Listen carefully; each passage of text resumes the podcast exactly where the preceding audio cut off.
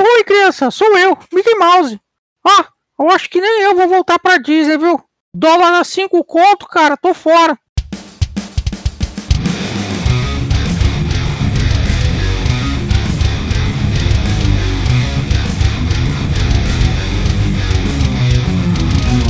Meu amigo Mickey, tá difícil para todo mundo, hein, Mickey? Até para você que não é do Brasil, tá difícil para voltar para casa, né?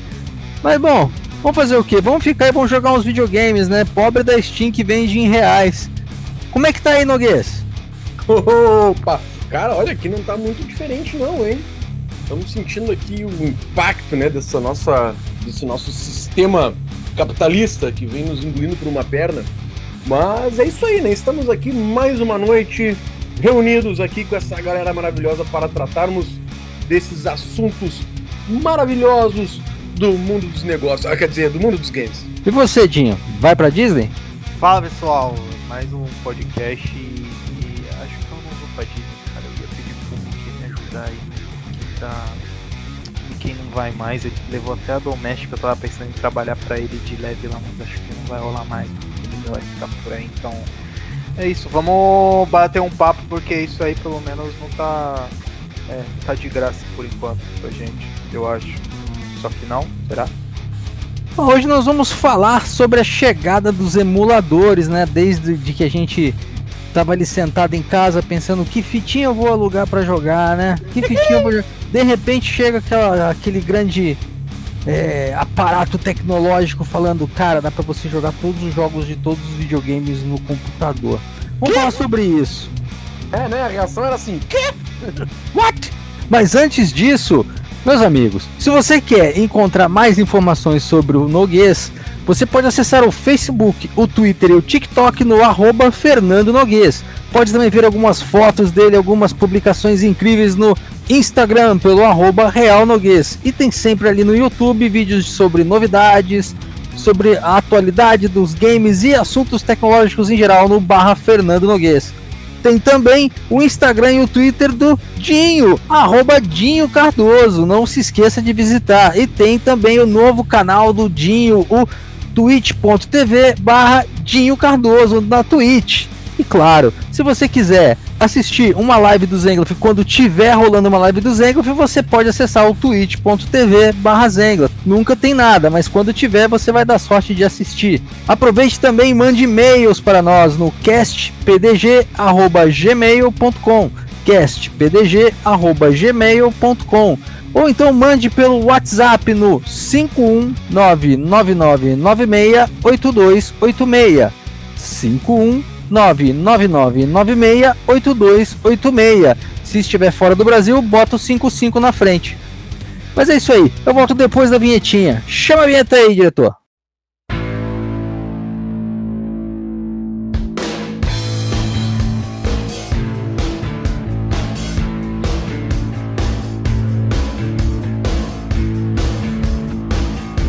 Aí um dia, certo dia, eu estava em casa, tranquilo. Aí, na verdade, em casa não, eu tava indo pro colégio, ainda fazia colégio na época. Tava indo pro colégio, aí de repente um, um vizinho meu falou assim, cara, fiquei sabendo aí que dá para jogar os videogames tudo no computador. Aí eu olhei pra cara dele assim, falei assim, como assim, cara? Não, videogame é videogame, computador é computador. Tem uns joguinhos que saem no computador do videogame, mas não, não tem como jogar ele. Não, não, fiquei sabendo aí que um cara me falou que na internet agora tem como você colocar o Mega Drive direto no computador. Aí eu fui pra escola, no normal, né, fui pro colégio. Quando eu cheguei, fiquei com aquilo na cabeça. Quando eu cheguei em casa, né, liguei o meu modemzinho da, da US Robotics 14400 lá. Discou abri o Alta Vista. Vamos pesquisar aqui. Antes do Google isso, hein? Tá pesquisando no Alta Vista.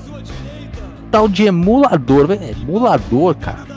Eu já tinha ouvido falar de emulador de CD, né? Que você botava a ISO do joguinho lá, botava no emulador de CD e ele rodava o jogo sem precisar do CD. Caramba, verdade. Mas emulador de videogame era uma novidade para mim. Botei. Baixei o negócio lá, vai primeiro, lembro que o primeiro jogo que eu testei foi o Streets of Rage. Portei o Streets of Rage, apertei o botão play e o negócio começou a tocar no computador. E aí, Noguês? Qual foi a sensação? Cara, a minha sensação foi de meu Deus, velho, é muita possibilidade. Só que eu comecei, tu vê, o Zenglef, a gente, nós não tínhamos falado sobre isso ainda, né? Estamos falando sobre isso agora, nesse momento, que é o espírito do papo de gamer, né? Aquela conversa de bar. Se juntou a galera ali, vamos bater um papo. Essa pauta nós não tínhamos discutido nada sobre ela ainda, estamos falando agora nesse momento.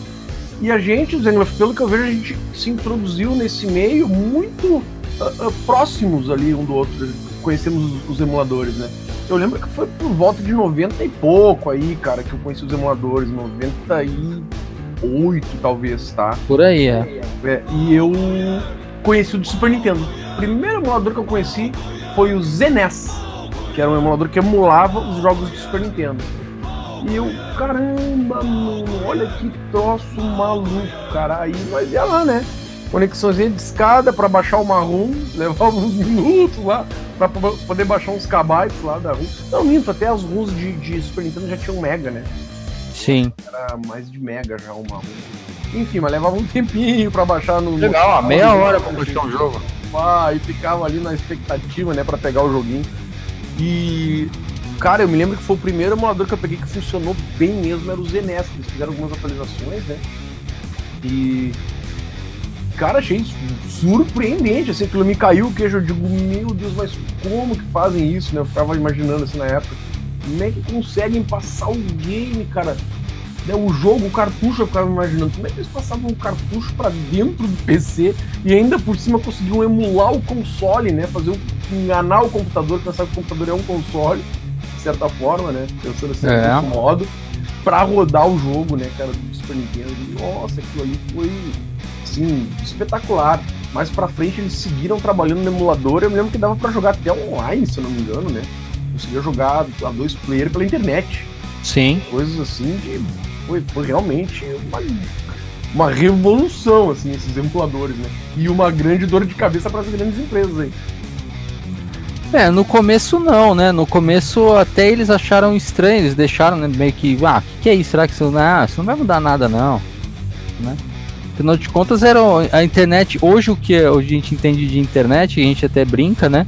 Que a internet ela, ela é só a parte superficial, porque na verdade o que ela existe de verdade está bem para baixo, que o pessoal até fala da, da tal da Deep Web. Mas na nossa época tudo era uma Deep Web, então. era, era uma grande Deep Web, né, cara? da Radix, fazendo buscas no Radix, lembra? É, não, era Radix, Alta Vista, KD, era só os não tinha Google. É, é, não, não tinha Google. Era uma coisa bem, bem, bem assim, nossa. Eu me lembro, cara, eu sempre conto pro pessoal que o meu despertar pra internet, fazer um relato rápido aqui, onde eu despertei pra internet foi num dia específico. Eu comprei o um computador, né?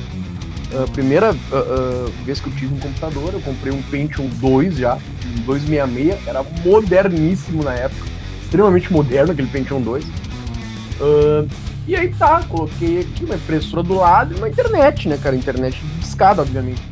E só para resumir bem a novela, há uns anos atrás eu tinha rodado a, a, cidade de Porto Alegre aqui, né, a área central de Porto Alegre, umas lojas de música que tem aqui. Para quem não sabe, sou músico também, né? Sou formado em música pelo IPA. E a, fui atrás de uma partitura da música Starway to Heaven do Led Zeppelin. Cara, fui, fui com dinheiro no bolso pra comprar a partitura no, nas lojas de música de Porto Alegre. Cara, não encontrei, cara. Não, mas só, só, só um detalhe, Noguês. É, todo estudante de música tem que tocar Starway to Heaven, né? Não, isso já foi retratado em filme, já. Não sei se você lembra daquele filme Mundo de Wayne. Acho que no Brasil ele veio traduzido como Quanto Mais Idiota Melhor. O cara tomava a guitarra dos caras quando começava é, a Ele pegava a guitarra assim, ó, vou fazer um solo aqui de testar a guitarra. Ele começava a tocar o instrumento rap, o maluco arrancava a guitarra da mão dele e apontava tudo pra parede, assim, tinha uma placa, proibido tocar instrumento Heaven. Muito bom aquele filme. Ai, ai, cara. Mas para tentar ser o mais breve possível na minha história, não consegui comprar a partitura porque eu queria tocar ela direitinho, gurizada, né? Na internet que não tinha, passava assim de boca em boca a, as formas de, de, tocar música, todo um copiando o outro, todo mundo tocava tudo errado. Eu digo, não, quero tocar essa música direitinho, assim, nota por nota. Não consegui comprar, quando comprei meu computador em 98, acho, primeiro, fui ele, ah, vou fazer uma busca na internet. Tudo, tudo, no, no Alta Vista. Achei três, quatro sites com a partitura pronta. Digo, será que é verdade? Cliquei, baixou um TXT pro meu computador com toda a partitura, imprimi no, né, ali na minha impressora, peguei aquele troço na mão e digo, nossa, isso é internet. ah, caiu a ficha ali de que, que ferramenta gigantesca tava na minha frente, né, naquele momento. Mas o Dinho não. O Dinho, nessa época aí, Noguês, 98, ainda tava decidindo se ele assistia o, o, o Digimon ou se ele assistia o Yu-Gi-Oh! Nem tava ligando pro emulador, né, Dinho? Cara, na real, assim, é, é, é, eu tive um contato com, com o emulador depois que o meu vizinho se mudou. Eu vou explicar um porquê. Como assim? Não, fiquei curioso, quero ouvir essa história agora. Quero eu é também quero assim, ouvir, cara. Na verdade, é, eu tinha, eu tinha, eu tive Master System, tive Mega Drive e eu sempre jogava os outros videogames, que aí a gente tá falando do, do Super Nintendo, enfim, de todos os outros, uh, todos os outros uh, consoles, eu jogava tudo na casa dos vizinhos aqui de perto. E tinha um dos vizinhos que tinha um Super Nintendo e a gente jogava muito Mario nele. E aí, pô, cara, era tinha vezes que no sábado eu acordava 8 horas da manhã, ligava pra casa dele e falava assim: "Mano, vamos jogar?" E aí ele bocejava e falava assim, ah, E aí eu ia pra lá, tipo, ficava a tarde inteira jogando o, o tal do joguinho do Mario. E aí uh, aconteceu de que uh, ele se mudou.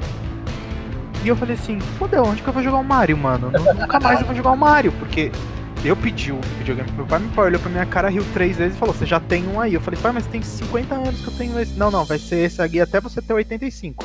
Então, mano, vai continuar esse e pronto. Falei: Me ferrei, me ferrei gostoso, o que, que eu vou fazer? É, e foi justamente próximo. Não foi próximo, não foi tão próximo assim. Eu, eu, eu, eu tive o computador acho que em 96, 97 foi quando meu pai comprou. É, e aí, quando passou um pouquinho mais de tempo, acho que em 2000, 2001, alguma coisa assim, é, eu resolvi.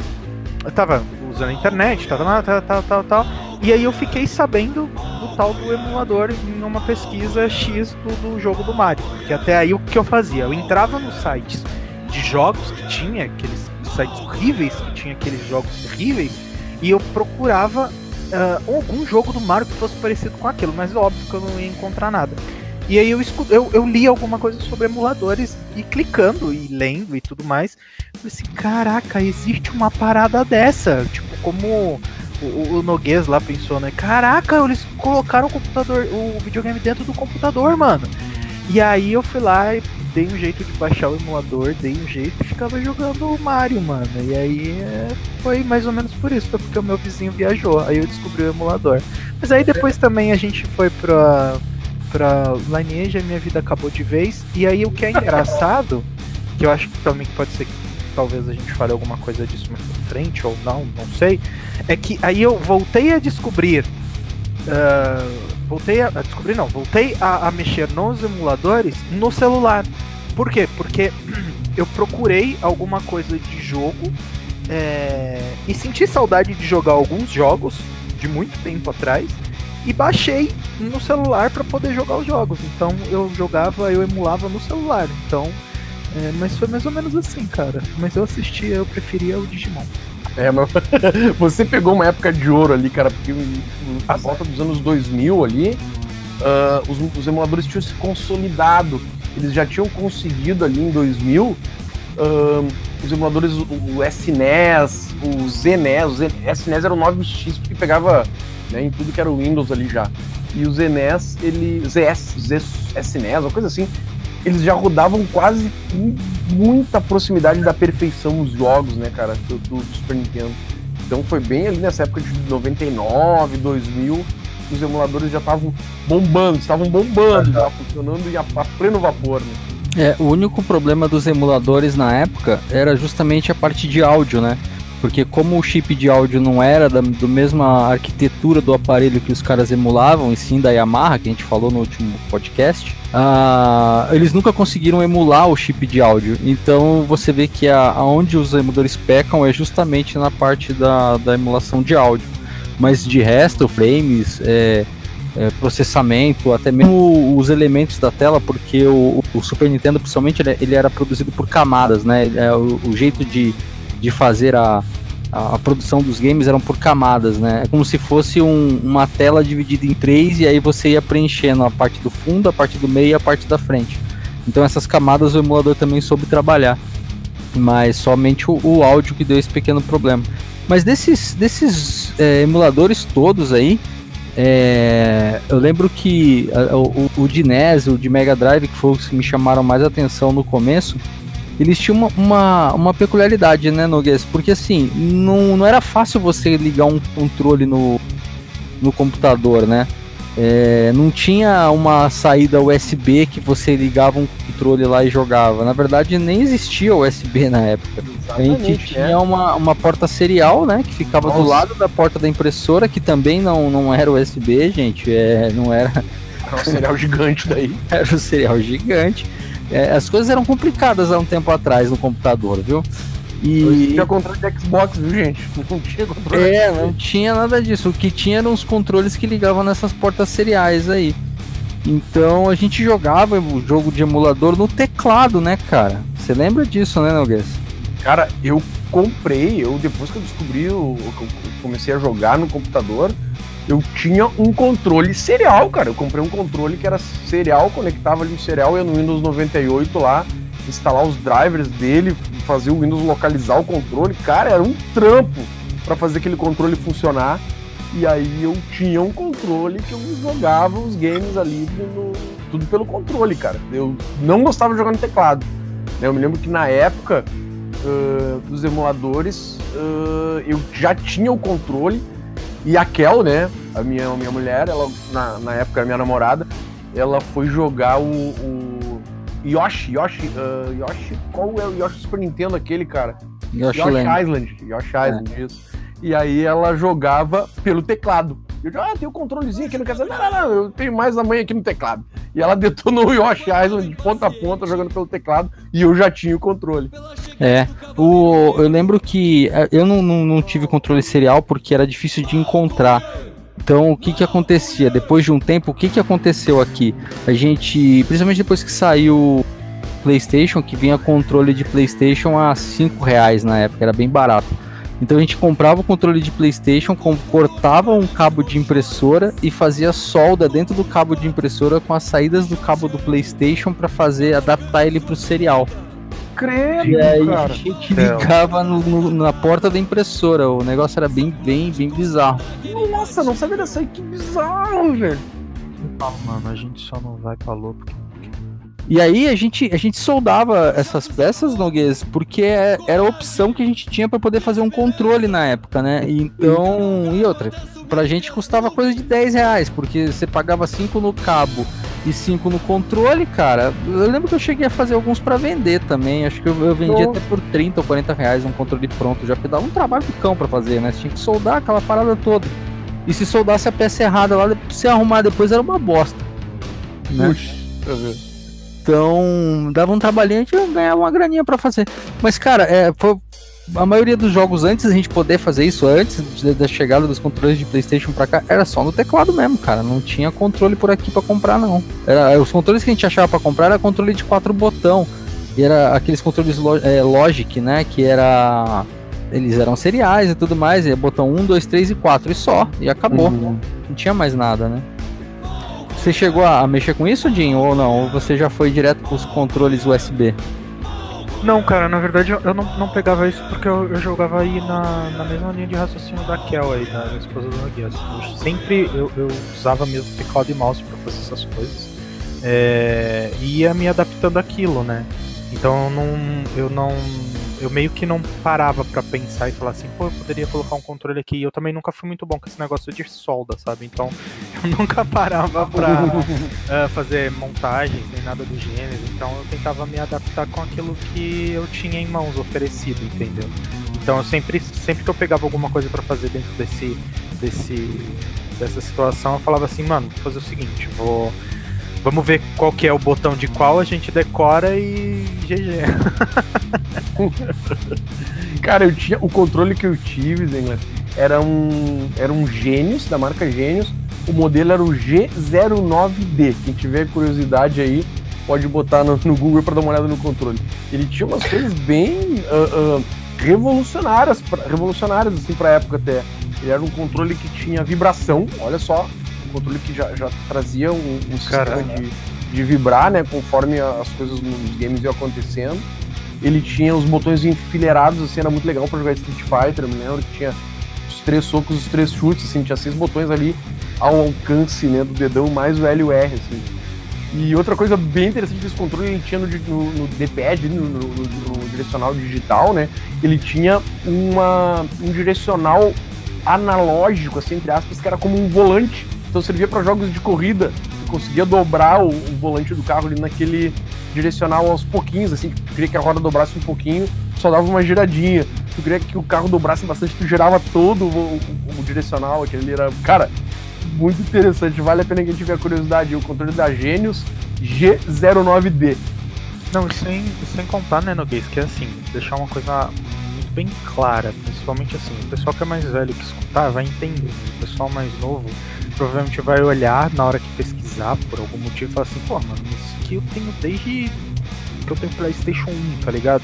Mas a gente tá falando de uma parada que é, é totalmente nova para um computador e para uma situação, sabe? Você tá colocando uma, uma, uma, uns primórdios, tá ligado? Então é, é, é muita né? coisa, tá ligado? Não é, na, não é você falar assim, ah, isso daqui veio. Uh, uh, já tinha e a gente só vai adaptar para alguma coisa. Não, é, era todo um processo para você poder fazer com que uh, funcionasse da maneira confortável ali para você poder jogar aquilo, né? Tem gente que se habituou, obviamente, com teclado e mouse, mas aí você tinha que decorar aquele negócio.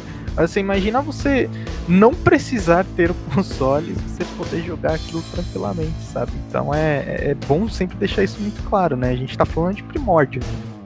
Como eu posso dizer, cara, o, o Noguês falou de, de controle da Genius, mas a Genius era uma marca super, super comum aqui, né? Eles não faziam só isso, faziam um monte de periférico, era... Uma porrada de coisa para PC, né? É, eles faziam bastante coisa. Só que não era tão barato, né? Não era algo tão, tão baratinho de conseguir. E quando não era fácil de conseguir, né? De certa forma, alguns periféricos, como controle, e quando você conseguia, o preço dele era bem alto. Então as pessoas acabavam jogando mesmo no teclado. Muita gente que eu conheci só jogou jogou emuladores totalmente no teclado, nem chegou a, a, a provar, ver como é que era jogando num controle. Mas eh, não, não, que seja, não que seja muito ruim, porque como não, não tinha analógicos, né, na, naquela época, dava para jogar numa boa no teclado, sem, sem problemas. Só, só era um pouco incômodo jogar um jogo do tipo Street Fighter. Mas a maioria dos jogos, plataforma, etc., era tranquilinho de jogar. Sim, sim. Mas e os jogos, cara? Vocês chegaram a jogar algum jogo daquela época que vocês ainda não tinham conseguido jogar eles no videogame e aí simplesmente apareceu, brotou lá pra vocês jogarem no, no, no emulador? Cara, eu não. Eu, eu vou falar que eu não tive essa sensação justamente porque é, eu tinha a situação de que eu, eu, eu só usava aquilo para eu poder sanar uma vontade de um console que eu não tinha, sabe? Então é, acabava sendo por conta disso. Então é, também tinha uma, uma, uma, outra questão de que na, nessa mesma época eu competia junto com é, o emulador do, do Mario, né? E tudo mais. É, com aqueles, aqueles CDs de, sabe, tipo CD com 25 milhões de jogos lá dentro e aí você vai jogando e tudo mais. Então, isso aí acabava, acabava tendo esse entretenimento. Eu consumia ele mesmo para jogar o que eu tinha, o que eu já, já meio que conhecia e tinha a vontade, sabe? Mas acredito que vocês tiveram experiências muito mais transcendentais. É, Zenglaf, eu sou, cara, sou como o Jim também. Eu ia nos clássicos, né? Fui, pai, é direto atrás dos clássicos. Nossa, olha isso aqui, cara, tá rodando perfeitamente, tá não sei o quê. Eu ia muito ali na, nas cartas certas já, né? No que eu conhecia. Mas principalmente no Mega Drive, cara, principalmente no Mega Drive, me proporcionou, me, sim, me proporcionou jogar coisas que eu não tinha jogado ainda. Porque eu tive poucos jogos do Mega Drive, não tive muitos jogos não. Então, no Super Nintendo eu joguei muito mais coisa, alugava muito mais jogos. Eu tinha jogado quase, quase tudo é exagero, né? Mas joguei muita coisa do Super Nintendo. Já o Mega Drive não foi um, um videogame que eu fiquei muito tempo e que também não tive muitos jogos. Então ali no Mega Drive eu consegui uh, jogar várias coisas, como o Super Monaco GP2, né, que no Mega Drive eu só tinha jogado o, o, primeiro, que era o Super Monaco GP mesmo, o 2 já era do Ayrton Senna, né? Uh, eu consegui jogar no Mega Drive o aquele de ninja, cara, que não era o Shinobi nem o Ninja Gaiden. Shadow Dancer? Shadow Dancer, cara. Mentira, desculpa. Consegui jogar o Shinobi. O Shadow Dancer e o Ninja Gaiden eu joguei no Mega Drive. Eu consegui jogar Shinobi no, no, no, emulador também, que eu nunca tinha jogado. Sabia que existia, assim, mas nunca tinha jogado. Então teve alguns jogos assim que realmente eu consegui usufruir uh, no, no, nos emuladores que eu não tinha jogado antes. Mas assim, eu consegui jogar muito mais coisa que eu nunca tinha jogado nos próximos emuladores que nós vamos falar mais pra frente ainda. Os emuladores mais modernos. Eu acho que na verdade esses emuladores, eu posso estar errado, vocês vão corrigir, mas tem muita. Acredito que teve mais essa, essa hype de você jogar no emulador aquilo que você sentia falta ou que você gostaria muito, sabe, por conhecer. Acho que. Eu acho que esse foi o tal do motivo de você instalar, baixar, instalar um emulador e jogar a partir dali. Não sei, talvez é, tenha sido até essa, essa situação. Acho que hoje talvez a gente jogaria alguma coisa e falaria assim, não, vou pesquisar algum jogo de tal tipo e vamos ver como é que era ou, ou como, enfim, se era parecido com o outro que eu jogava e tal.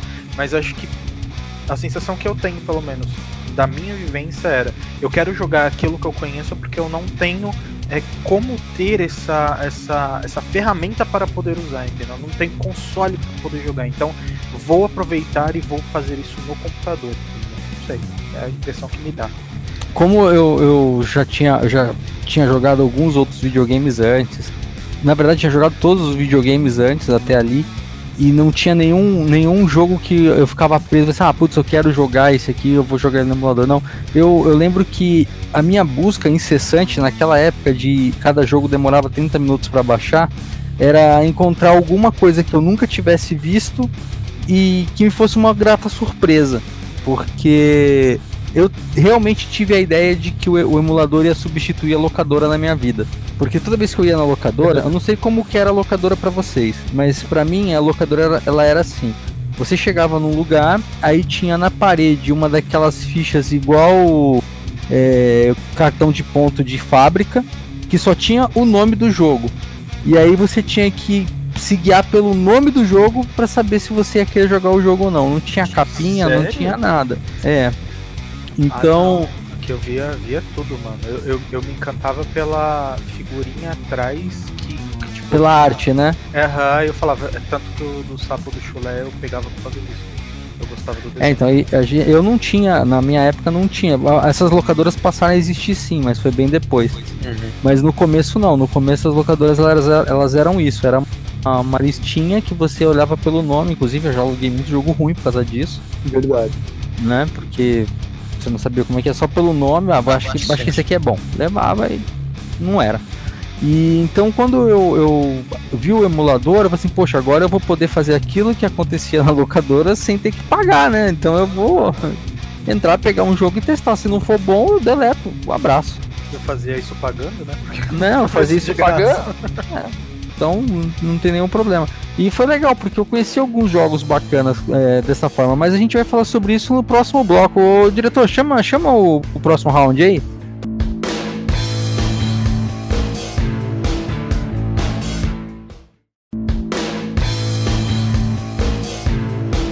Round 2. E voltamos falando de emuladores, a chegada dos emuladores e como influenciou nas nossas vidas no final do último bloco eu estava dizendo que eu usava os emuladores para tentar descobrir alguns jogos bacanas que eu não tivesse jogado até então. E, cara, é, alguns jogos japoneses eu, eu, encontrei, inclusive aquele que, que a gente até comentou lá atrás no, no podcast sobre RPG japonês. O jogo do Dragon Ball RPG eu joguei por emulador primeiro, eu nunca tinha visto aquela fita no Brasil. Muitos anos depois que eu joguei ele no emulador, que eu tive o prazer de encontrar uma fita real desse jogo. Mas era além da raridade, porque o que, que acontecia? Jogos de Dragon Ball que vinham para cá, eles eram japoneses, mas eram só os de luta. O cara pegava ah, não, esse negócio aqui não é de luta, nem vou trazer para vender. Dá para entender até, né? Afinal de contas, o jogo tava tudo em japonês. É, de, do, do, do, Mega Drive teve pouca coisa, porque como na, na, na, no lugar que eu morava a comunidade tinha muito Mega Drive, então era difícil ter um jogo que, eu, que, a, a, que era muito novidade.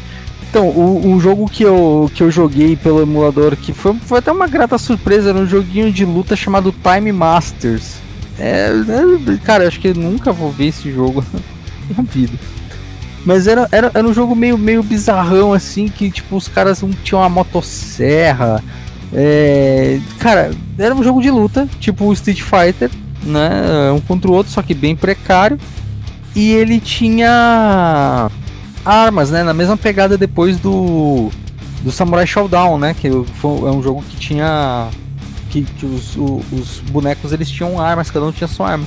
Só que esse jogo já era uma. Ano passado aí, né? Uma versão nova aí pra, pra, pra Xbox, se não me engano. Sim. PS4 é. Xbox, né? Foi, foi, foi, esse tipo de coisa que o emulador me, me trouxe, né, naquela época lá. Mas de, desses jogos todos, o, o que a gente jogou, que você jogou no, no emulador, teve algum que você achou mais legal jogar no emulador do que no videogame? Teve sim. Uh, eu não sei se legal é a palavra certa, mas uma nova experiência, sabe? Foi uma nova experiência jogar determinados jogos no emulador. E uma das coisas que proporcionou essa nova experiência foi o Save Slot. né? Porque, por exemplo, uh, Battletoads, né? Battletoads, Battletoads, nunca sei falar o nome desse Battletoads. Muito obrigado. Esse aí mesmo. Eu nunca consegui terminar ele no Super Nintendo. Porque era um jogo extremamente difícil. Vamos fazer, eu... vamos fazer uma pergunta aqui para ver se você parou na mesma parte que todo mundo para. Vamos lá. Você lembra a última fase que você conseguiu chegar na raça no videogame? Como ela era? No videogame eu me lembro o que eu fiz, tá? eu passei pelas as partes do. Eu não sei a ordem, né? Não me lembro.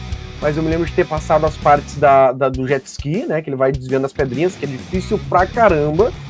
Eu passei da parte da cobra, que tinha que se agarrando numa cobra e umas partes era gelo, deslizava, daqui a pouco voltava pra cobra, pisava no gelo, ia por cima da cobra, uh, e depois eu fiz aquela parte que acho que foi onde eu parei, porque chegava lá sempre com pouca vida, que era descer, eu acho que é, acho que isso foi a última, descia um, um, um, um lugar em cima do, de uma parada flutuando que viu umas abelhas te picar, umas paradas assim. Cara, essas partes eu lembro que eu consegui fazer no Super Nintendo. A parte, é, eu, eu, eu fui além da parte do da cobra. Mas tem uma parte, é, acho que talvez você não, não ah, depois que você jogou no emulador você deve saber. Mas é uma parte que você tá fugindo de um cara com um rolo compressor atrás de você. Tá, tá, tá, tá, joguei isso também, joguei, joguei. Terrível, cara, ali eu não consegui. Porque tu tem que. Ali eu, eu nunca passei dali no videogame. Ali, exatamente, ali que eu morria também tudo. Porque ali tu tinha que direcionar exatamente quando tu tava naquele rolinho assim, agarrado na, numa motinha ali, engatada num cano. Exatamente. Quando o cano tá andando para a direita, tu tem que estar tá segurando o direcional para a direita. Quando chegou o momento de subir, né, que faz um L, exatamente um L, assim, tá, tá vindo para a direita e começa a subir. Naquele exato momento tu tem que direcionar para cima. Se tu não direcionar para cima no momento exato, tu dá uma freadinha e perde velocidade. É, você perde velocidade e o bicho e te o rolo compressor vindo atrás. Foi ali, ali acabou, acabou comigo ali. É, aquela, essa parte aí. Cara, eu vou te dizer que depois, até com save point, foi difícil, cara. Eu dando Aquela save. parte demais, velho. Porque o, o save do emulador, o que acontece?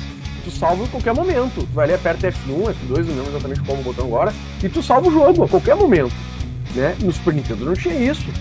Então ali eu salvava o jogo. Cara, quando eu fui passar essa parte, cara, salvando o jogo era muito, muito difícil de passar, cara. Imagina no Super Nintendo, cara. Não, eu, eu sei porque eu joguei muito esse jogo. Muito. E toda vez que eu jogava, eu chegava com mais vida, mais condições nessa parte. Chegava lá e era como se fosse uma máquina de moeda, onde você ganhou a semana inteira. De repente você fala assim: Não, vou jogar só mais essa ficha, essa ficha e perde todas as fichas que você ganhou. Era ali, cara. É, essa, eu acho que essa parte foi feita para ninguém passar. Se você passou no videogame e tá ouvindo aqui agora, manda mensagem pra gente, chama a gente de noob. Porque, meu, eu não fui o único, cara. Muita gente na minha vila não passava essa parte. Porque, cara, aquilo ali era, foi um grande empecilho. Eu realmente lembro ter chegado ali, gastava todas as vidas ali. Não tinha como passar daquilo ali. Era, cara, impossível. E repito, no, no emulador era, é possível salvar a qualquer momento. A qualquer momento tu aperta e salva, né, no emulador. Quem jogou sabe. Sim. E mesmo com a salvando a todo momento que tu achava que tu estava bem, às vezes tinha que dar um load e tentar de novo. E às vezes não fica salva, carrega, salva, carrega, salva, carrega. acabava salvando em vez de carregar. Ah, ferrava tudo. Perdia tudo. Não, em vez de carregar, tu salvava. Pô, aí salvava tudo muito mal. É, aí sim bagunçava. Você, Dinho, você jogou Battletoads assim, Dinho? Cara, não. Eu não sei se falaram de cano, de cobra, de. Mano, não. Não joguei não. Cara, é só você colocar, é só você colocar no YouTube lá a fase da cobra do, do Battletoads, aí você vai ver, tipo, é como se fosse um, uma ponte do rio que cai, que você tinha que andar em cima da cobra, e aí a cobra ia andando, e aí se você errasse um milímetro, você caía nos espinhos. Cara, era isso. Não, eu não tive. Infelizmente eu não tive essa experiência que vocês tiveram, tão traumática assim. Battletoads é um jogo que não foi feito pra ser terminado. Não, ele não é o único, tá? É, eu lembro Super daquele. Nintendo teve outro. Eu, eu lembro daquele do, do Master System. Antes de Ah, nós tá. mudar de jogo, só só quero deixar uma dica aí, ainda dentro desse jogo, que a Microsoft está prometendo ele aí pra esse ano, hein? 2020. Tem uma promessa Ah, aí não sei. de um remake. Eu não do sei. Eu, eu não acredito na Microsoft com o jogo, não. Depois que ela cancelou aquele de dragão lá, eu. Olha, vou te falar. É, tem até um gameplay rodando pela internet já do Battletoads. Ah, mas tinha gameplay também do, do, do- de dragão. Como é que era o nome daquele jogo? Eu até esqueci agora. Espero que não cancele. Apesar de eu ter ficado um pouco decepcionado com o que eu vi do jogo da Microsoft, fizeram uma parada meio em flash, assim, digo, nossa, que coisa pobre, né, cara? Poderia ter sido uma coisa assim, né, com, com uma boa engine, que nem tem um personagem, né, do sapão ali no Killer Instinct do Xbox One. Tá lindo o personagem, né, um, um dos, dos sapos do Battletoads. O personagem tá demais no Killer Instinct, no, no Killer Instinct, né, cara? Ele tá assim, ó, bonitão, muito bem feito o personagem. Cara, eu imagino um beaten up com, com- com- aqueles personagens ali, cara, naquele gráfico, com aquela qualidade. Nossa, cara, isso é uma coisa incrível. Incrível, usando o poderio, né, dessa nova tecnologia dos games, dessa nova geração dos games. Mas a Microsoft parece que optou por economizar dinheiro. Eu não sei, eu, eu não acredito até sair o jogo. Porque até lá ela pode, pode ser cancelado como todos os outros que a Microsoft cancelou até hoje. Né? Enfim. Mas ah, ainda voltando a falar sobre, sobre ah, o, o save point no jogo, eu lembro de um jogo do Master System que no Brasil ele foi ele foi dado pela Tectoy, ele foi refeito e até foi dado o nome dele como Mônica no Castelo do Dragão. Mas eu tô falando do Wonder Boy 3. O Wonder Boy é o Wonder Boy in the Monster Land, um negócio assim. O Wonder Boy e o Mônica no Castelo do Dragão, eles têm uma peculiaridade que é o último boss é um dragão que cospe fogo pra tudo quanto é lado e você tem o pixel certinho que você tem que ficar pra poder escapar do, do, do fogo do dragão. Meu Deus. E eu vou falar pra vocês, no videogame eu nunca consegui passar esse dragão. Tentei de todas as formas, não conseguia, de jeito nenhum. E, e na época você podia farmar, né, Pra comprar equipamento e tal. Farmei pra tentar comprar equipamento melhor e não dava pra passar do dragão, tinha como.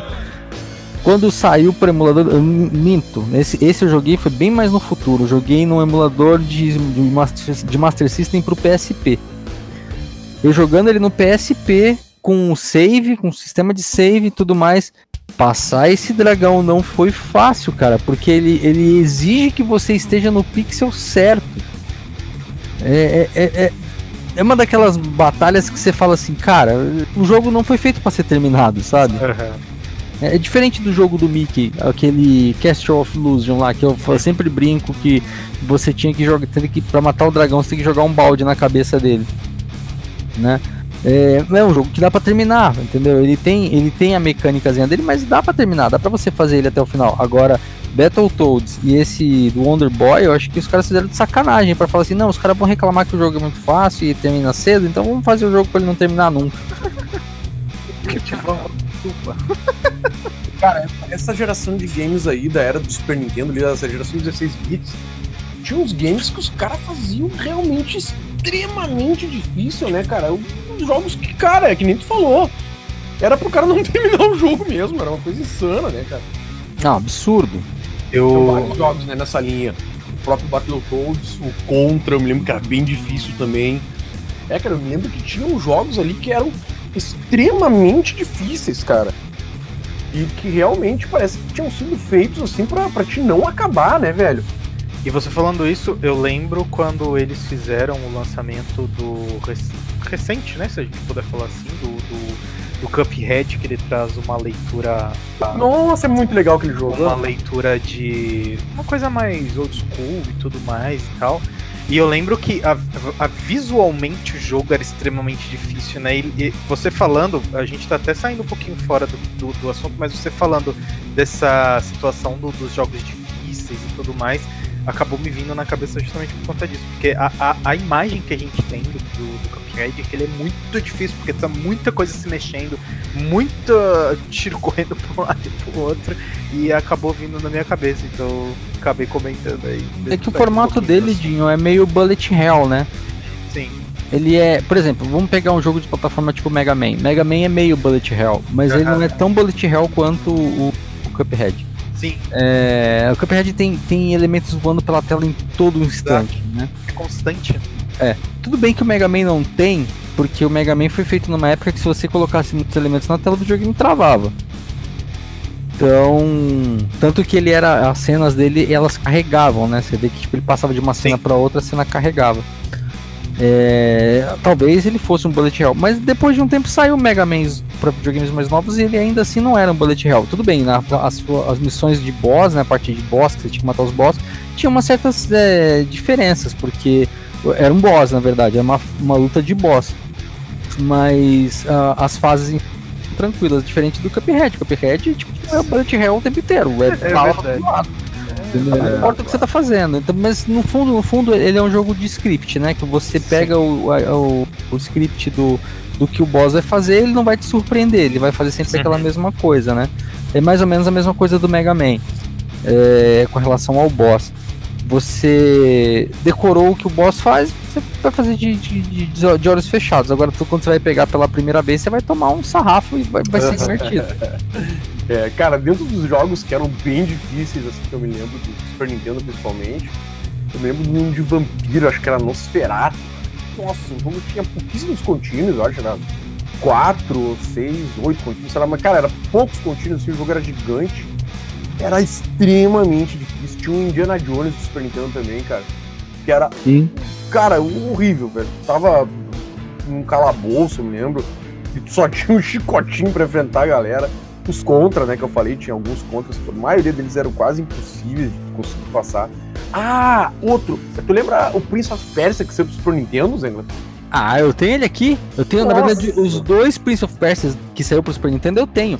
O primeiro, se eu não me engano, ele saiu para PC também. E, sim, sim. E, e, era clássico, era super claro, clássico. Claro. Agora o segundo era meio, era meio, sei lá, meio animadinho, parecia, mas assim, eu não, não, não tô falando que o jogo é ruim, tá? É, ele seguia mais a pegada do Aladdin. Não era, não era muito técnico que nem o primeiro. O primeiro era técnico total. O primeiro você deu a espada errada, o maluco acabava com você. Sim, era muito difícil, cara. Nossa né? senhora. é, né, esses jogos assim, ficaram muito marcados na minha memória pela dificuldade, cara. São coisas que não, cara que jogo hoje é difícil, né, cara? Temos um jogo difícil? É, temos, né? Na verdade, até temos. Temos, temos. Temos, temos, temos, temos, temos jogos difíceis. Temos. É que assim, é que hoje, é, algumas coisas. Eu sempre falo assim, ó. O jogo hoje, ele, a dificuldade dele tá na plataforma que ele tá. É, a gente, tá, quando a gente tava conversando hoje, pessoal, sobre qual seria a pauta do, do, do programa hoje, a gente chegou a, a, pensar assim: ah, vamos falar sobre os jogos difíceis do, da, da geração atual. E aí eu falei, cara, é... o problema é que é, é, a gente, todo mundo vai precisar jogar para vocês entenderem o, o, o, que, que, o que, que é considerado difícil hoje. Se você for comparar um Battletoads no, no Super Nintendo ou até mesmo no Nintendinho com um Demon Souls, vai, que é um jogo não muito novo, já bem antigo, do, do PlayStation 3, e falar assim para mim, não, Demon Souls é muito mais difícil que Battletoads. É, eu, com a experiência dos dois, eu vou falar que não. Eu vou falar que o Demon Souls é um jogo barbada.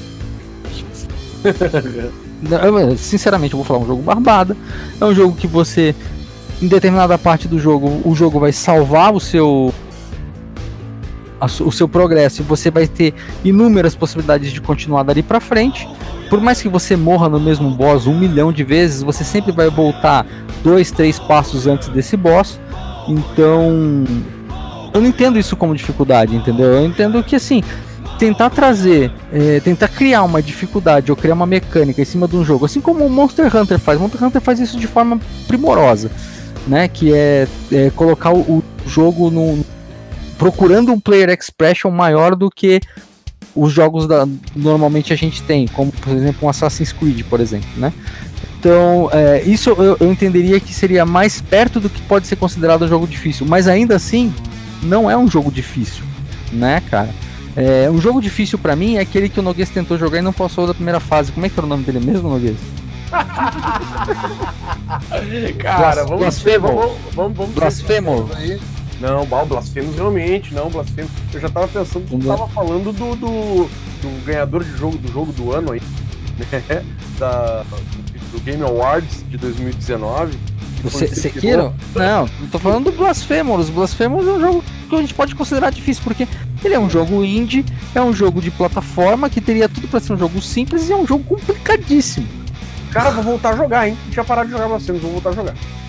Né? É um jogo do cara, é um jogo complicado. Ele, ele me lembra muito o que foi o o Castlevania Symphony of the Night. Não tô falando Sim. dos antigos, o- os antigos, o, o Drácula X, o Castlevania, né? Castlevania, Castlevania, que eram os do Mega Drive do Super Nintendo, aqueles bem antigos que você jogava com o carinha do chicotinho e tudo mais, eles eram difíceis, eram difíceis pra cacete até. Mais difíceis do que muitos jogos que a gente, entre... que a gente conhece hoje em dia. Só que quando veio o Symphony of the Night, ele era um nível a mais de dificuldade, porque ele era um jogo que tinha uma mecânica própria. Então os- o- você tinha que procurar os negócios e voltar. é, ah, agora eu não posso passar por aqui porque o meu carinha não alcança, mas depois que eu fizer não sei o que ele vai alcançar, enfim. É, e as batalhas de boss eram batalhas complicadas, batalha de boss, né? Hoje, eu não sei se alguém de hoje com, com, que joga, está acostumado a jogar com os jogos de hoje, pegar o Castlevania Symphony of the Night vai conseguir terminar o jogo com certa facilidade. Acho que vai xingar pra cacete o jogo. Mas. Cara, é- é isso. Eu acho que o, os jogos difíceis são esses, não esses que a galera acha que tá difícil, como por exemplo o Sekiro. O Sekiro ele é difícil? Eu acho que sim, até você entender como funciona o moveset do personagem. Depois ele vai deixar de ser. Assim como Demon Souls e Dark Souls é difícil, mas também não é. Eu, eu acho que assim, o, o- o emulador ele ajudou a gente a jogar os jogos mais difíceis, sim, é verdade. Mas será que eles ficaram mais fáceis do que os jogos que a galera hoje acha que é difícil? É, é uma- é uma pergunta válida. Então, né, cara, eu acho que é uma dificuldade diferente, né, Zenga? Será que a gente pode a- abordar dessa forma? Eu acho que sim. Lá era uma dificuldade muito de, de, de uma coisa de reflexo, de uma coisa mecânica, né? Uma coisa mecânica. Era aquela coisa que tu tinha que executar determinados comandos de uma forma muito precisa. Eu acho que é uma, uma boa forma da gente resumir. Sem falar daquilo que eu disse lá atrás, né? Do, do input lag, que a gente tinha que meio que adivinhar o que tinha que fazer, né? Tinha que prever algumas coisas, porque a gente apertava primeiro o negócio e ia depois. Eu acho que eu acho que o que a gente que vocês estavam comentando sobre essa, essa questão da dificuldade e tal, eu acho que entra bem isso que o Noguês falou agora, acabou me batendo na mente aqui, bateu, bateu. E é, a gente via uma, uma questão extremamente ah, física mesmo, né? Você precisava mesmo do- dos comandos certinhos, e hoje você tem aquela questão mais é, estrutural, é, é, é, técnica psicológica, sabe? Eu tenho que lembrar que eu tenho que voltar para poder construir aquilo ou montar aquilo e vou fazendo aquilo, sabe? Vou, vou construindo aos pouquinhos numa questão de que você precisa ter essa essa construção psicológica maior, sabe? E antigamente você tinha que ter pra parte que nem o Zenga estava comentando aí agora da, da da, da questão do, do, do input lá, e tinha que colocar aquilo. Você tinha que ter em mente que aquilo vai acontecer, mas você calculava aquilo fisicamente para que aquilo desse resultado, né? Cara, um jogo que, que, que, eu sei, que eu sofri muito com input lag e eu terminei ele mesmo assim e sofrendo demais, que era um jogo difícil pra cacete. Se chamava Rocket Knight, que era um, um rato numa armadura que tinha uma espadinha. Não sei se vocês chegaram a jogar ele, acho que era do Mega Drive esse jogo. Não, me lembro, cara. Como é que é o nome mesmo? Rocket Knight, é, é, é Rocket de foguete, né? O, o, o, Cavaleiro Foguete.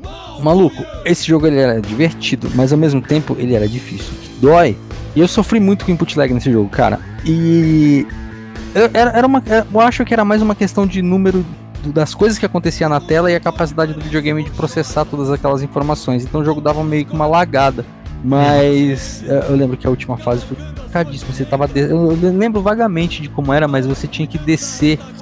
Tava caindo do, do, do, espaço ou alguma coisa assim, e você não podia deixar os bichos encostar em você. Era um negócio assim. Cara, era bem difícil, era bem, bem complicado. E só que tem uma, uma, uma questão, Noguês, que eu até esqueci de comentar, mas é válido. Para alguns jogos, principalmente esses jogos que a galera considera mais difíceis, Sekiro, Nioh e Dark Souls, a diferença deles de jogar no PC e jogar no console pode tornar o jogo mais difícil sim, cara, porque o, o videogame geralmente ele é capado a 30 FPS, né? E o, o PC não, o PC ele chega até 60, então querendo ou não, aí só de de, de lag, de lag visual mesmo, você tem metade, né, do, da capacidade de resposta sua, que são os 30 FPS, né? É. Dá uma diferença monstruosa, digamos. É, cara, tu sabe que eu acho que não sei se a diferença é tão grande, não. Ah, é, Por causa cara. da capacidade do olho humano, né? Não, é, é sim, olho... cara. A, é. a, nossa limitação tá próxima ali aos 30 FPS, né? Óbvio, quanto mais FPS tu tiver, tu vai ter mais suavidade de movimentação, né? Uh, coisas que necessitem de menos velocidade, né? Vai ser mais lento. Ou uma coisa meio Max Payne, né? Que tem aquelas, aquelas paradas em câmera lenta. Esses FPS vão ajudar muito mesmo. Mas, Na verdade, assim, faz uma diferença sim, mas não é algo assim acho, tão gritante. Faz, faz, faz muita diferença, cara se você pegar, se você comparar, por exemplo, é, um, um exemplo disso é jogos de tiro. Se você pegar, jogar um, um jogo de, um Battlefield que seja, no PlayStation Sim. 4 e depois você jogar ele no PC, a, a, impressão que dá é que você tá que o videogame tem câmera lenta. é, é, não, é justamente. É pelo é efeito, né? O efeito de suavidade, né? Que o, a, a, quantidade de FPS traz para ti, né? É, é o, é o tanto de movimentos que você consegue acompanhar. É mais ou menos assim. Por mais que eu não consiga, talvez, enxergar mais do que 35, 36 frames por segundo, uh, as informações elas vão acontecer mesmo assim. Então, por mais que eu não acompanhe ca cada quadro que está acontecendo, uh, a minha reação ela vai ser mais rápida. Eu não sei se eu consegui explicar direito isso. É, por mais que eu não veja, eu apertar o botão na hora vai fazer aquilo, entendeu? Uhum. É diferente de a 30 FPS, metade da capacidade. Imagina que funciona mais ou menos assim, cara. Você tá dirigindo a 100 por hora e eu tô dirigindo a 50, entendeu? É, vai chegar uma hora que você vai ver a placa de vire, de, de vire à direita primeiro que eu. É, é aquela questão assim, ó.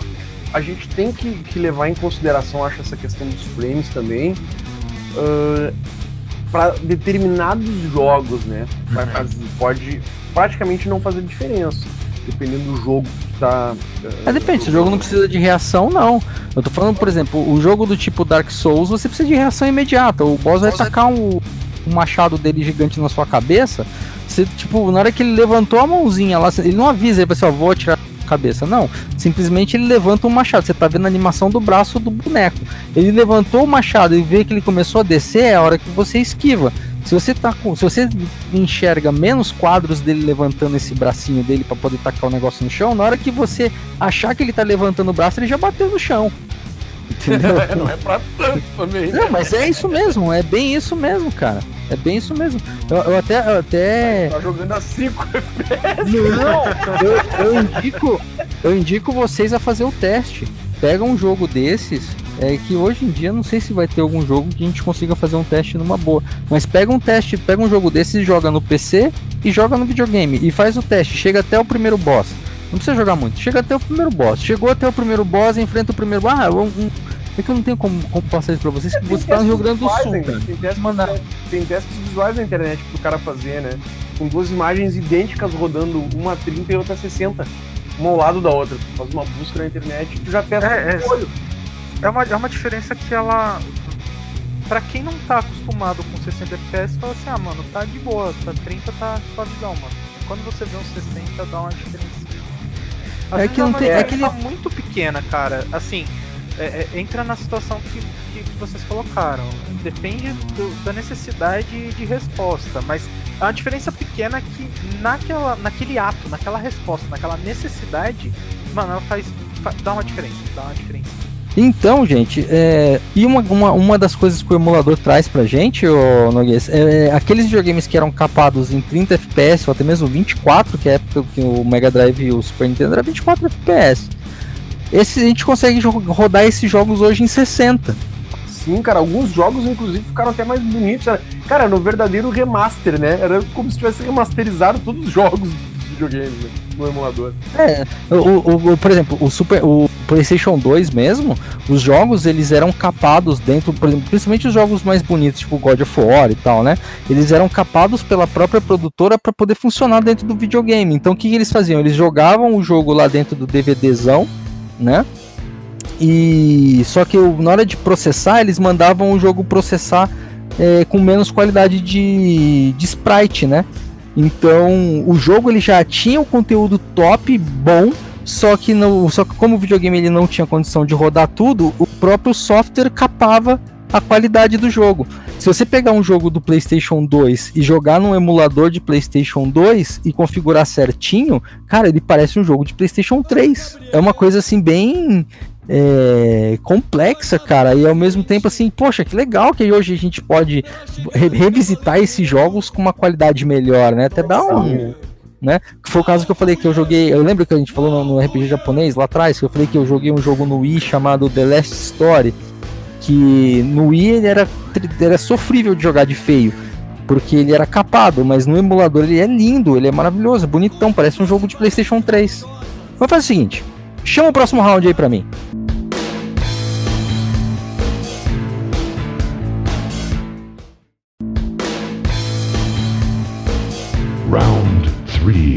Último bloco. Vamos lá, falar mais um pouquinho agora sobre esses emuladores.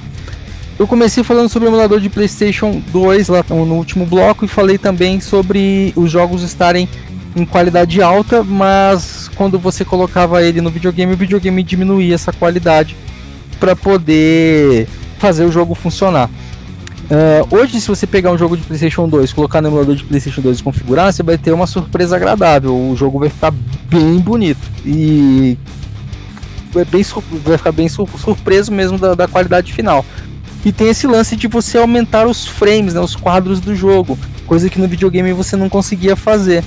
É, Dinho, eu aconselho você a tentar de novo esses jogos que você tem dificuldade, mas tentar a 60 frames, Dinho. É, mano, eu vou tentar pra ver se eu posso tirar do título da minha live que eu sou noob mesmo e que, por favor, me perdoem. Seria menos caracteres usados no título. Não, mas é. é- eu acho que é, é- é bem válido. Eu acho que é muito. A gente acaba tendo essa, essa percepção e as coisas começam a fazer muito mais sentido que é realmente o que você falou. Você tem um, um- um game que ele é taxado ali, ele não vai sair daquilo e você vai conseguir muito mais desempenho nele em, um- em um- uma máquina que vai poder entregar o desempenho completo da- do, do, do jogo, né? Então vou fazer o teste, mano. Vou fazer o teste sim, porque é a minha esperança, minha esperança de vida agora. Você o- já pensou, ô Nogueira, você já pensou se o Killer Instinct clássico rodasse a 60 FPS? Ia ser uma loucura, né? Ah, tu sabe que o do arcade ele já era muito bonito, né? Ah, ele era, eu achava ele lindo já. Mas rodando a 60 FPS, vá, eu acho que ia ficar bonitaço mesmo.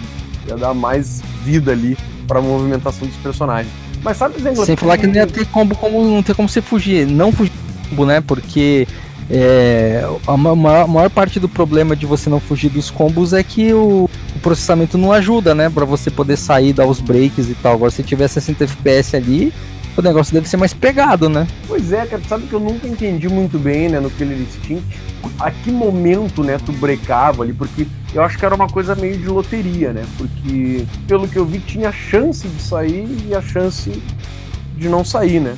Tanto é que tinha uma, uma manha, né? Que se fazia quando tu entrava no, no game, que se tu quisesse facilitar os combo break, segurava para baixo o start nos dois controles e na tela ali de apresentação dos dois personagens, antes de entrar na tela de luta, tu fazia essa, essa manha, né? E a máquina dava um grito Combo Breaker, que ele sinalizava que tinha sido facilitado os breakers, né? E realmente, tu breakava com muita, muito mais facilidade os combos com essa, com essa artimanha aí. Mas tu sabe, Zengler, que eu, eu fiquei do Super Nintendo lá, voltando um pouquinho aí, falando dos emuladores de PlayStation, perdão, não do Super Nintendo. O emulador do PlayStation, uma coisa que me marcou bastante ali foi a possibilidade de emular os memory cards, lembra? Pô, cara, memory card era um problema grave. É, eu lembro que eu joguei Diablo no, no, no, PlayStation 1 e ele ocupava 10 dos 15 blocos que tinha de espaço no memory card. Era terrível, velho, terrível. Tinha jogos que ocupavam O muito Gran Turismo ocupava 6, se eu não me engano. Mano, eu tinha É, cara, era complicado. memory card, Era Salvar jogo era complicado. Memory Card 2, Memory Card 3 e eu tinha um caderninho que tava anotado qual que era o jogo que tava anotado em qual Memory Card. Salvo em qual Memory Card. Era, meu Deus. Se, se eu não me engano, o PlayStation 2 eu tive um memory card só. Porque ele era de 8 MB e 8 MB cabia bastante informação. Agora no PlayStation 1 eu devia ter uns 10 memory cards, porque tinha jogo que ocupava muito bloco.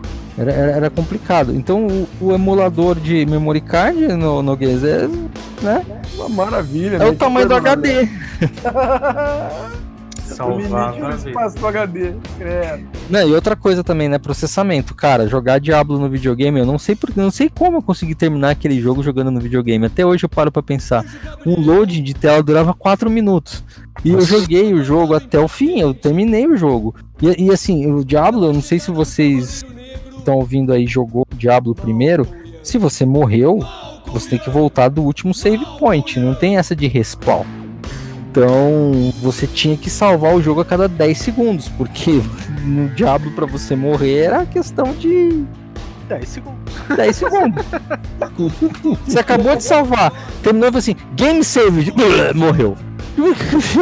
Era isso, Diablo, entendeu? Era um O jogo. jogo já era. Ah, De novo. É. Você terminava, dava o load, moleque. Né? Então, é, cara, era complicado e. Nossa, 15, 10 blocos, cara, 10 blocos no memory card. Aí o meu emulador veio e resolveu esse problema, porque o jogo no emulador carrega na velocidade da luz. Então, Bem isso. né? E aí o, o Dinho falou de uma parada importante que esses emuladores eles foram pro celular. E lá dentro do celular, hoje em dia eu tenho um, controle aqui da iPega que você conecta ele pelo Bluetooth do celular e pronto, cara. Você simplesmente tem um, um PSP na sua mão, Exatamente. né? Que você emula qualquer coisa, é Android. Sim, Inclusive você joga jogos da Steam nele, bem eu- lembrado. Eu sei bem que era, era bem isso. é, depois que a gente. Depois que começou a vir esse negócio de celulares, smartphones e tudo mais, eu falei, mano, eu vou tentar ver se eu acho alguma coisa aqui pra mim jogar o tal do Mario, mano. Eu quero jogar o Mario, a fissura do Mario, né? Tipo, é, vou ver se eu consigo jogar alguma coisa. Eu fui lá, pesquisei, fiz tudo que precisava fazer, dei uma, uma upada direitinho no celular e tal, e tava jogando, mano. Tava jogando o Mario lá, lindão, lindo, maravilhoso. Eu falei, caraca, mano, que da hora. Tipo, posso jogar em qualquer lugar e tá lindo, maravilhoso. Então é. Foi uma. eu- falo que eu joguei mais o emulador no celular do que acho que do que no, no próprio computador. No computador eu joguei bastante, mas é como eu falei, tinha muito. Eu brigava, entre aspas, né? Muito com os CDzinhos que vendia na banca de jornal de 50 milhões de jogos. E então eu acabava batendo de frente com isso. Mas eu acho que depois que eu fiz essa, essa experiência no celular, mano, eu joguei por muito tempo no celular. Muita, muita coisa que eu tinha jogado há um tempo atrás, que eu tinha vontade de jogar e obviamente não tinha mais o meu vizinho, ele foi embora, nunca mais apareceu. E é isso, mano. O celular foi um- uma bela de uma um resgate de boas lembranças aí disso. Mano. Mas agora tem um tipo de emulador que eu não entendo, Noguês. Eu, eu simplesmente não consigo entender. A empresa vai lá e faz um videogame portátil, vai lá e faz um Nintendo 3DS, ou faz um PSP. Aí vem alguém e faz um sistema para rodar esse, esse e emular esses aparelhos no computador. Cara, como assim emular um videogame portátil num lugar de mesa fechado onde você não vai ter nenhuma portabilidade? É, cara, eu acho que a, a questão de tu colocar esses portáteis assim, né, à disposição do, do, do pessoal, né, como um emulador para te jogar no PC, ele não, não, não acho que não, não, não é tão estranho, né, cara? Tanto que algumas versões de jogos portáteis saiu para consoles também, né? Uh, Silent Hill lá é um bom exemplo disso. E eu acho que foi válido, assim, para muita gente que não teve oportunidade de jogar o portátil. Alguns jogos que teve exclusividade para alguns portáteis na época, né? Eu acho que foi extremamente válido essa questão dos emuladores poder estar tá proporcionando para essa galera que quis jogar determinado jogo lá na época de um portátil e não tinha o portátil e, né, enfim, acabou não jogando. Acho que dá até para pensar de uma forma como era antes, né? Você, no meu caso, por exemplo, eu não tinha determinado console, mas tinha vontade de jogar o game, sabe? Então, acho, eu concordo com o Guias, assim. Eu, eu, vejo uma, uma situação onde você, você cria uma oportunidade de, de ter aquela, aquela experiência do game, mesmo você não tendo de fato aquele portátil, aquele console que seja em mãos ou no seu poder de alguma forma. Mas fica bem feio, né, cara? Eu lembro que uma vez eu fui testar um desses aí, um desses emuladores de PSP. E aí eu abri o jogo, assim, o jogo ficou pixelado feio, enorme, assim, sabe? Porque assim, o jogo de portátil, ele é o máximo da otimização, porque ele vai ser feito para aquela telinha do portátil. Então ele já tá bem otimizado para aquilo. Aí você pega e joga num, num monitor 1080p. você estoura todo mundo. Fica horrível, né? Não, não sei. Eu, eu, a, minha experiência, a minha experiência durou 10 segundos. Eu peguei, instalei o emulador, botei botei o primeiro jogo, porque é um jogo que eu não conseguia colocar ele no PSP porque eu não achava, não, tinha como colocar. Aí quando eu abri ele para ver no emulador, assim, pixelou tanto que eu falei, sai, sai, sai, é Alt F4. Tá bom, tá bom. Mas acho que é, é, é, visualmente falando, pode ser terrível, cara. É terrível como a experiência que você teve, mas sei lá, pode ser que tenha um jogo que vale a pena você ficar lá sofrendo com aquele pixel, né? É, é, acho que é bem de gosto, é bem de, de, de, situações. Eu acho, ainda assim, acho válido, cara. Porque assim, se você, é, se você vai, vai, emular um Mega Drive, ou ele tem lá um, uma feature que você liga, mesmo jogando em 1080p, o jogo não, não fica quebrado. Uhum. Né, ele fica bonitinho e tal, ele se uhum. acerta, né? Ele, ele, ele usa a tecnologia dele lá para dar um, um, um, scaling, né? Uhum. Agora, no caso desses jogos de emulador, que como nunca foi feito planejado assim, tipo, ah, não sei, são TVs de diversos tamanhos diferentes para fazer. Não, era aquele monitorzinho de 7 pixels, 7 polegadas, né? Então, na hora que vai botar no emulador, fica feio. E não tem nada que o cara possa colocar lá no sistema que vai fazer o jogo ficar bonito, porque não tem nenhum tratamento, né? O jogo já é 100% tratado se você gostou do seu jogo emulado aí de um, de um portátil, mano, manda pra gente no e-mail, né? Os... É, me fala aí, você teve uma, uma, uma, experiência melhor do que a minha? Manda aí, cara. Eu acho, eu acho bizarro. Às vezes você teve uma é, eu minto. valeu o pixel, não, é, valeu o pixel porque você tava afim mesmo do jogo, enfim. Põe essa situação. É, não, eu, ó, eu, eu, eu vou mentir agora uma coisa. Do primeiro Game Boy Color, não tô nem falando do Advance, não Game Boy Color, os jogos do Game Boy Color no emulador ficavam bonitos. Só também. Mas de lá pra cá, cara, é só pedrada. Bom, vamos fazer então um resumão do assunto de hoje? Noguês? Então, gente, cara, uh, essa questão dos emuladores, ela é um, um, marco, assim, né, na história dos videogames. Uh, tanto um, um, um choque, né, que com o tempo acabou atingindo as grandes empresas aí, né, que eram responsáveis por produzir esses games, tanto quanto para os, os usuários, né, os gamers que poder, tiveram a possibilidade de reviver gratuitamente ali, né, essa a, a, história dos games ali, até gente que nem conhecia, né, determinados jogos que não era do tempo de determinados jogos, puderam, puderam, uh, né, tiveram a possibilidade de estar revivendo ali, né, vários games. Lembro da época do, do, do surgiu ali, né? 90 e muitos, quase 2000. Uh, a galera jogando Atari, que nunca tinha nem visto Atari na vida, com o emuladorzinho Stella ali, jogando os gamezinhos do Atari. Pô, olha que legal isso aqui, o joguinho e tal, né? Nem conheciam. Outra possibilidade que, que os, que os, os, é, uh, os emuladores trouxeram, né, para mim, foi poder explorar algumas plataformas que na época eu não conseguia explorar, né? Como o Sega CD, que tive pouquíssimos, tive um Sega CD com Mega Drive clássico, aquele Sega CD clássico mesmo. Troquei por uma moto, gente. Olha o valor que valia o negócio na época. Troquei o Mega Drive e o Sega CD por uma motinho, cara. Eu tive poucos jogos, né? Então, de Sega CD. 3DO, né? Que eu tive, também tive poucos jogos de 3DO. E pude com os emuladores, então, tá desbravando essas plataformas, né? Conhecendo ali a variedade de jogos teve né? nessas plataformas que eu na época acabei não, não conhecendo, assim. Uh, games que eu acabei não tendo, como Neo Geo CD, por exemplo, né? Que também pude conhecer alguma coisa deles ali né? no, no passar do tempo. E, cara, o, os consoles ali da Nintendo, Nintendo Wii, que eu também tive no console, mas assim, eu tinha a impressão que alguns jogos era mais divertido jogar no, no PC emulado. Parecia que era mais legal, isso tinha mais qualidade do que jogar no próprio Wii, sabe? Então, é a questão dos frames, hein, Noguês? É, é, e a questão daquela coisa que a gente falou, cara, não é questão dos frames, não. Não é só a questão dos frames. É a questão do jogo estar tá praticamente remasterizado, né? Porque é um processo de remasterização a emulação, se tu parar pra ver. Porque, por exemplo, no, no emulador de, de Wii U, tem pacotes gráficos excelentes, cara.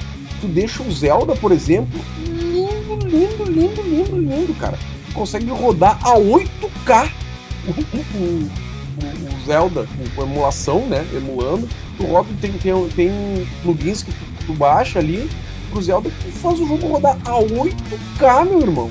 O troço fica realmente é, é, óbvio, né? Não vai ser a mesma coisa que pegar um vídeo full sem compressão de 8K. Que eu até hoje, para ser bem sincero, nunca vi. O máximo de vídeo sem compressão que eu vi foi um vídeo de 4K, que é uma coisa mais linda, mais maravilhosa do planeta. Né? Eu tenho certeza que o emulador não consegue fazer um full 8K, mas que ele te dá né, uma boa percepção de, de melhoria de imagem quanto ao conteúdo original, ah, isso é gritante. Então os emuladores eles têm essa propriedade de remasterizar o jogo. No momento que tu emula um jogo, dependendo das opções né, que tu ativa ali, tu tá remasterizando o jogo, tá deixando o jogo mais bonito, mais polido, com mais frames, às vezes também. Não, é isso mesmo. É, são, são, algumas coisas, né? Eu falei do, do frame ali, mas foi mais pra. Só pra dar uma. Só pra zoar. Uma zoadinha. Mas é, frame é uma das coisas. Tem inúmeras outras situações. No próprio Wii mesmo, dá para você colocar pacote de textura no jogo. Então. E ensina o Wii também lá no museu. É, então você, você simplesmente faz com que o, o videogame leia de uma, de uma textura customizada. Né, de, de um jogo que já está fechado e já, teoricamente você não teria acesso. Ou seja, é a mesma coisa que um PC, é um mod que você pode, pode colocar dentro do jogo. Então isso Sim. é legal, isso é bem bacana, né? É, mas por, por, por, outro lado, a, a, a, emulação em si, ela também ela tá muito ali perto do, do que é a pirataria, né? Então, não sei até que ponto ela pode ser benéfica ou maléfica, né? Depende é. de como a, a, de como o jogo foi vendido, né? Uma das coisas que a Nintendo faz muito, é, o Dinho fala, não, que eu só quero o caso do Mario, acho que o, os cara, o pessoal da Nintendo ouviu o Dinho fazer isso, e a Nintendo é a maior, a única verdade, empresa que briga direto contra sistemas de emulação, né? Ela tem processos no, no mundo inteiro com sites de emulação, é, obrigando os caras a tirar e aplicando é, multas absurdas de milhões porque fala que, que atrapalha no, no, na venda e, e assim os caras estão emulando o Nintendinho, estão emulando o Super Nintendo, coisa que eles nem produzem mais que até, até de certa forma é entendível, né, Dinho? Porque você falou que emulou para jogar Mario, mas quando teve a opção de comprar um videogame, comprou da Sony, né? Sim, cara. Não, porque é aquela coisa. Eu acho que eu eu tive um contato com um emulador para satisfazer uma nostalgia, sabe? Eu acho que É, eu não tive a experiência de, de ter um emulador é, em uma época onde eu tinha o console rival, sabe? De alguma forma eu tinha um console rival e eu só queria ter todos os jogos de todos os consoles. Eu tive em uma experiência, ao meu ver, obviamente, que uh, eu, eu queria sentir aquilo, sabe? Eu queria jogar aquilo e aí, uh, como eu falei, eu brigava muito com a situação de uh, joguinhos que eu comprava na banca e com os emuladores, principalmente do Mario.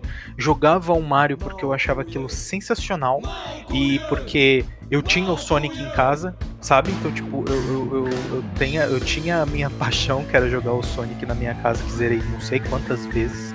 Uh, mas eu tinha o outro, o outro lado da moeda, sabe? E aí eu queria sentir isso. E aí foi quando uh, eu tive novamente essa experiência com o emulador, que foi quando eu peguei e baixei no celular para eu poder jogar novamente o jogo do Mario e tudo mais e tal. Uh, mas cara, eu acho que o emulador é uma, uma situação onde olhando pelo lado só de quem sempre usa, né? É, é uma coisa que ajuda muito a gente a matar a saudade daquele jogo que a gente gostou. Acho que é, foi muito bom, foi muito maneiro pra mim. Acho que abriu as possibilidades de você experimentar outras, uh, outros jogos, outras situações, outras, uh, outras histórias de outras plataformas. É, hoje, acho que a gente como a gente comentou aqui, não vai existir um emulador para PS4, né, para Xbox One ou que seja, é, porque já sai para PC, né? Então não tem muito por que você ter um emulador para poder fazer isso. Mas, cara, é muito bom ter emulador. Eu ainda estou procurando emulador de um jogo do PS, PS do, do primeiro PlayStation, do PS1. Não sei, um dia eu acho, quem sabe, mas é, é isso. Gosto, gostei de emuladores, não usei tanto, porque foi justo na época que eu briguei muito com joguinhos que já existiam em CD, mas emulador é uma coisa que fez matar algumas saudades já na vida. É isso aí, meus amigos. Então falamos hoje sobre os emuladores e sobre o, o benefício e o malefício deles, né? A chegada deles. Eu vejo muitos benefícios no emulador. É, eu gostaria que a, a emulação ela fosse vista com, com, de uma forma melhor, inclusive ela fosse até incentivada pelas empresas, porque isso, querendo ou não, ajuda no desenvolvimento do, do, do que vem para frente. Eu sempre enxergo a tecnologia do, do, da emulação como um jeito de você mostrar que, olha, você está evoluindo tecnologia, mas a sua tecnologia que você considera ultrapassada ainda tem uma capacidade técnica incrível daqui para frente. Então dá para é, dá, dá você fazer muitos estudos né, e, e melhorar muito o cenário de gamer a partir daí. Mas é isso. Obrigado, Noguês. Mais uma semana, mais um podcast. É isso aí, gente. Mais uma semana que tenho a honra de contar com a presença agradabilíssima desses queridos companheiros Zenglaf e Dinho, debatendo o quê? Debatendo sobre estes assuntos maravilhosos do mundo dos games. É uma grande satisfação para mim realmente estar aqui participando desse podcast, encerrando a minha participação por hoje e aguardando o próximo assunto da semana que vem, que vem aí a todo vapor, o assunto polêmico aí, hein? Surpresa! Para a semana que vem. Forte abraço a todos e até. É, e obrigado você também, Dinho. É isso aí, galera. Mais um episódio, mais uma bela discussão, mais uma uh, conversa onde eu aprendi bastante coisa, onde eu relembrei outras coisas, onde eu conheci uh, outras experiências de outras pessoas e é sempre sensacional isso, eu acho. Sempre, eu acho que eu sempre falo isso, mas é porque é sempre sensacional, então vale a pena ser repetitivo quanto a isso. Muito obrigado a todo mundo que ouviu. A gente tem aí um assunto muito polêmico da semana que vem, quem sabe? O meu que tá prometendo não sou eu. E é isso, galera. Muito obrigado. E a gente se vê no próximo episódio. É isso aí, gente. É, obrigado a você que tá ouvindo. Obrigado a você ouvindo do Brasil e de qualquer lugar do mundo. Vou deixar uma perguntinha aqui antes com uma consideração que é simples. Tá chegando aí o GeForce Now, que é um serviço de, de jogos por stream da Nvidia. Todo mundo tá falando bem disso. Todo mundo que testou tá falando bem. Todo mundo tá falando que o negócio funciona muito bem. É meio que um Google Stadia que deu certo. Se realmente isso acontecer, PC Gamer já era. Fica pra próxima, pessoal. Muito obrigado. Eu sou o Zenglaf e esse foi o Papo de Gamer. Até a próxima.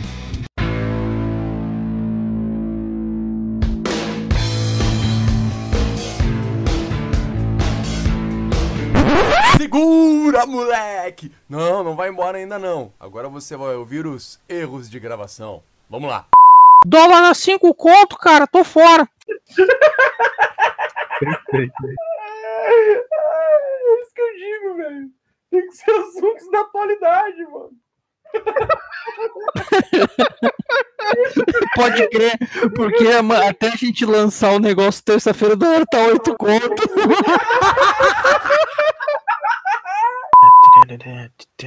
Tô meio rouco. Meio louco, tá? Não, beleza. No Cardenal aí, vambora. Rouco, cara. Tá longe. O Zagreb parecia o cara que vende pamonha aqui do lado de casa. Ele é mó animado. Não, mano.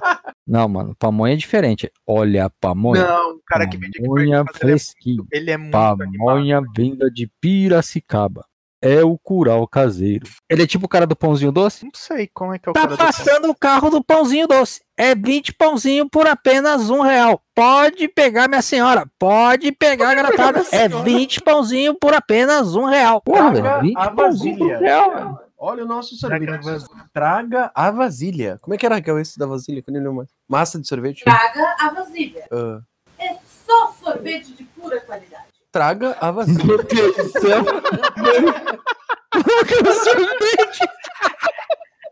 Pegava um real. Pegava um real e vazava.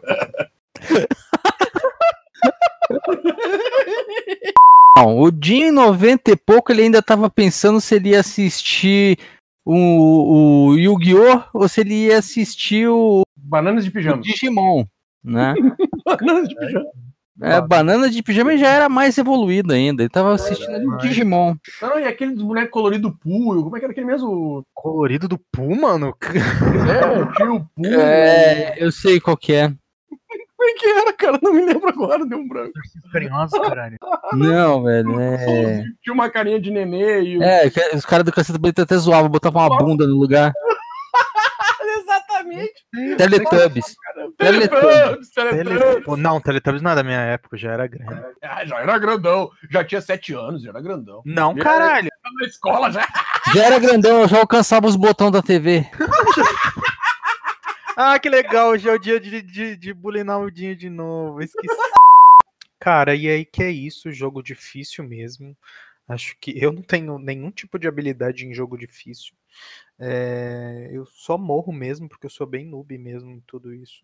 Acho que é isso mesmo. Obrigado. Obrigado pelo nada com nada.